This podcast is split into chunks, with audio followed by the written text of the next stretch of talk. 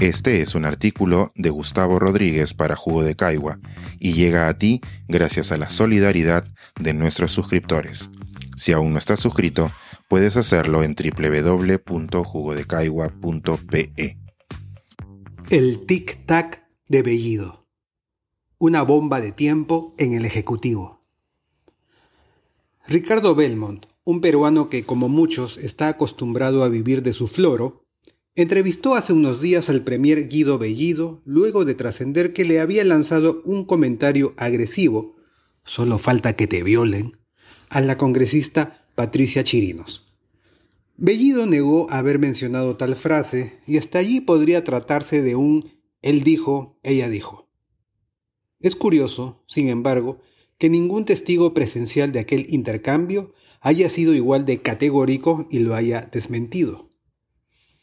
Pero incluso si el reclamo de la congresista Chirinos hubiera sido una alucinación suya, lo que Bellido soltó con Belmont es igual de inquietante.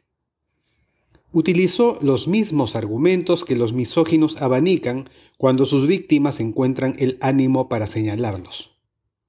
Bellido dijo que se lo debió haber imaginado es decir, una versión al paso del gaslighting, aquel ejercicio de manipulación por el cual un hombre induce a una mujer a dudar de su propio criterio.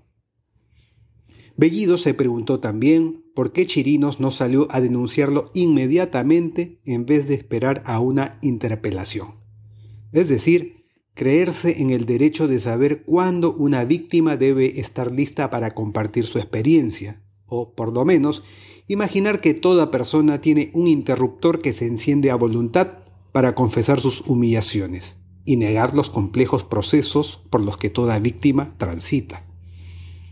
Bellido, finalmente, dijo que las mujeres deberían pensar en sus padres o hermanos varones antes de salir a acusar a cualquier hombre, es decir, que no se debería mancillar con acusaciones al género masculino porque la mitad de nuestros cromosomas provienen de ellos.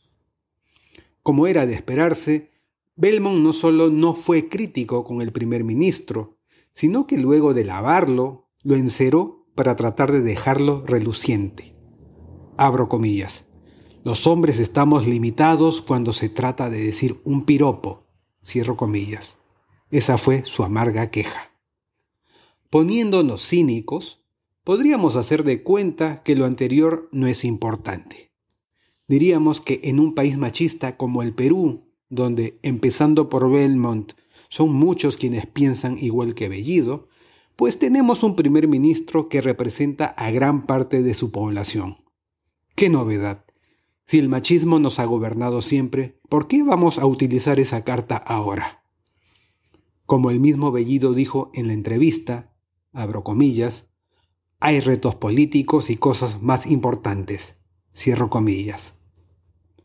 Pero si el machismo es una triste tara que nos unifica, un sentimiento no menos fuerte también aglutina a los peruanos, y tal sentimiento es el antiterrorismo. Que Bellido haya aceptado en su gabinete ministerial a Iber Maraví quien, según terroristas confesos, fue mando de Sendero Luminoso a inicio de los 80, es digno de escándalo.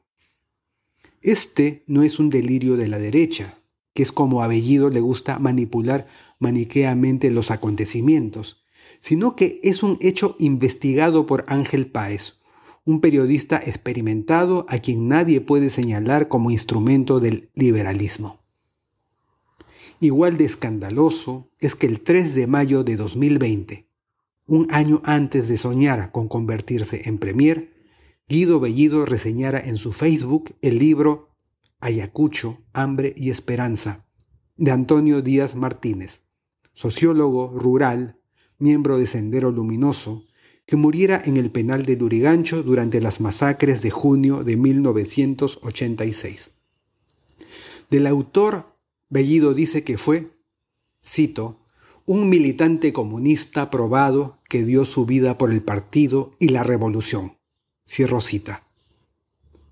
Hasta este párrafo, siendo benévolo, podría entenderse una admiración romántica hacia el autor y no necesariamente una apología directa al terrorismo.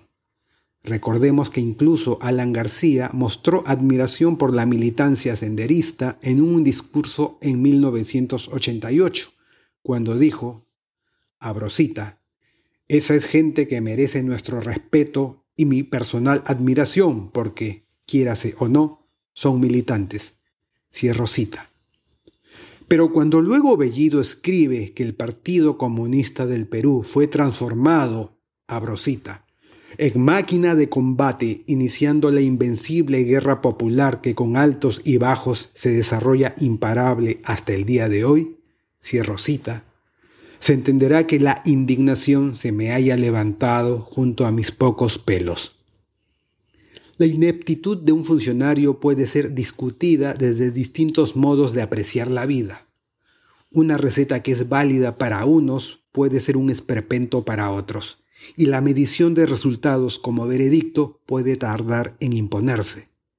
Pero hablar con admiración en la actualidad de una máquina de combate que destrozó a nuestro país sin discriminar a pobres de ricos no es digno, ni por asomo, de alguien que participa de los destinos de la nación que tratamos de construir. Ante todo lo anterior, el presidente Castillo permanece en silencio, es decir, se comporta como un cómplice.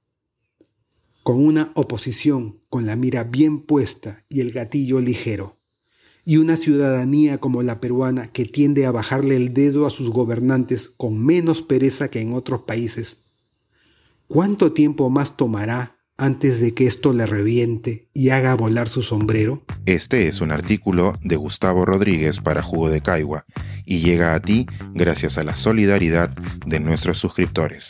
Si aún no estás suscrito, puedes hacerlo en www.jugodecaigua.pe.